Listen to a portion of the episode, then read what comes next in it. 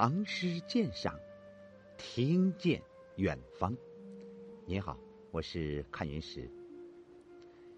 犹记得一秋北土，玉飞苑。日夕凉风，一悲蝉。应试失败之后，欲何往？月照孤舟，泪两行。而友人又在何何方呢？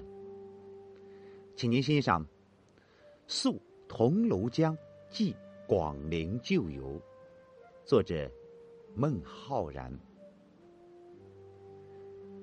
山明听猿愁，沧江急夜流。风鸣两岸夜。月照一孤舟，见得非吾土，维扬忆旧游。还将两行泪，遥寄海西头。这首诗在意境上显得。清寂，或者轻俏，情绪上则带着比较重的孤独感。诗题点名是乘舟停宿桐庐江的时候，怀念扬州，也就是广陵友人之作。桐庐江为钱塘江流经桐庐县一带的别称，山明听猿愁，沧江急夜流。首句。写日暮，山深，猿啼。诗人伫立而听，感觉原题似乎声声都带着愁情。环境的清凉，情绪的暗淡，于一开始就显露了出来。次句“沧江夜流”，本来已经给周宿之人一种不平静的感受，再加上一个“急”字。这种不平静的感情便简直要激荡起来了，他似乎无法控制，而像江水一样急于寻找他的归宿。接下去，风鸣两岸夜，月照一孤舟，于是趋向自然平缓了。但是风不是徐吹轻拂，而是吹得木叶发出呜呜之声。其极也应该是如同江水的。有月，照说也还是一种慰藉，但月光所照为沧江中之一叶孤舟，诗人的孤寂感就更加要被触动的厉害了。如果将后两句和前两句联系起来，则可以进一步想象。风声伴着原声是作用于听觉的，月涌江流不仅作用于视觉，同时也还必然有置身于舟上的动荡不定之感。这就构成了一个深远轻峭的意境，而一种孤独感和情绪的动荡不宁，都蕴含在其中了。诗人。何以在宿桐庐江时有这样的感受呢？见得非吾土，维扬忆旧游。建德当时为桐楼临县，这里即指桐楼江流境。维扬，扬州的古称。按照诗人的诉说，一方面是因为此地不是自己的故乡，虽信美而非吾土，有。独克异乡的惆怅，另一方面是怀念扬州的老朋友。这种思乡怀友的情绪，在眼前这特定的环境之下，相当强烈，不由得潸然泪下。他幻想着凭着沧江夜流，把自己的两行热泪带向大海，带给在大海西头的扬州旧友。这种凄恻的感情，如果说只是为了思乡和怀友，恐怕是不够的。孟浩然出游吴越，是他四十岁去长安应试失败之后，为了排遣苦闷而做长途跋涉的。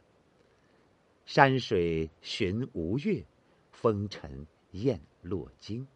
这种漫游就不免被罩上一种意义不欢的情绪。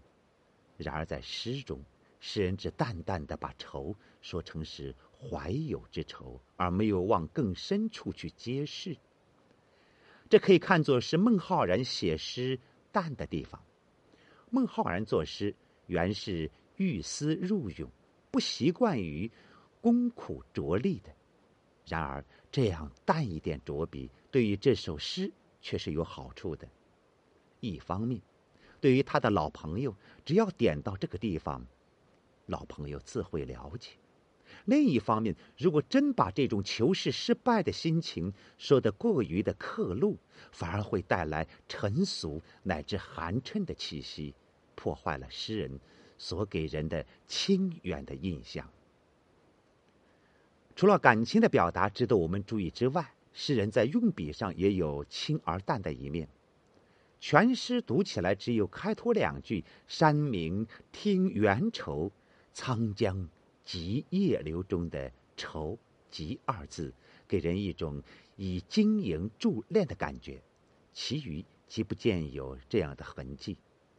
特别是后半抒情，更像是脱口而出，跟朋友谈心。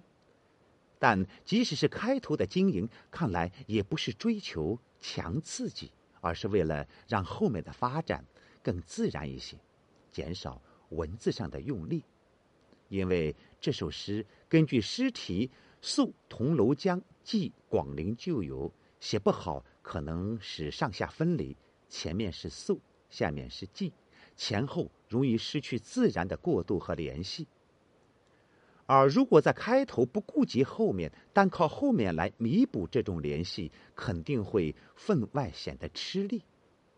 现在头一句着一个“愁”字，便为下面做了章本；第二句写沧江夜流，着以“急”字，就暗含着客心悲未央的感情，并给传泪到扬州的想法提供了依据。同时。从环境写起，写到第四句，出现了“月照一孤舟”。这舟上做客的诗人所面临的环境，既然是那样的孤寂和清峭，从而生出“见得非吾土，惟扬亦旧游”的想法，便非常自然了。因此，可以说这首诗后面用笔的轻和淡，跟开头稍稍用了一点力气是有关系的。没有开头这点代价，后面说不定就要失去浑成和自然。孟浩然写诗欲思入咏，是在真正有所感时才下笔的。诗兴到时，他也不屑于去深深挖掘，只是用淡淡的笔调把它们表现出来。那种不过分冲动的感情和浑然而就的淡淡诗笔。正好吻合，韵味弥长。这首诗也表现了这一特色。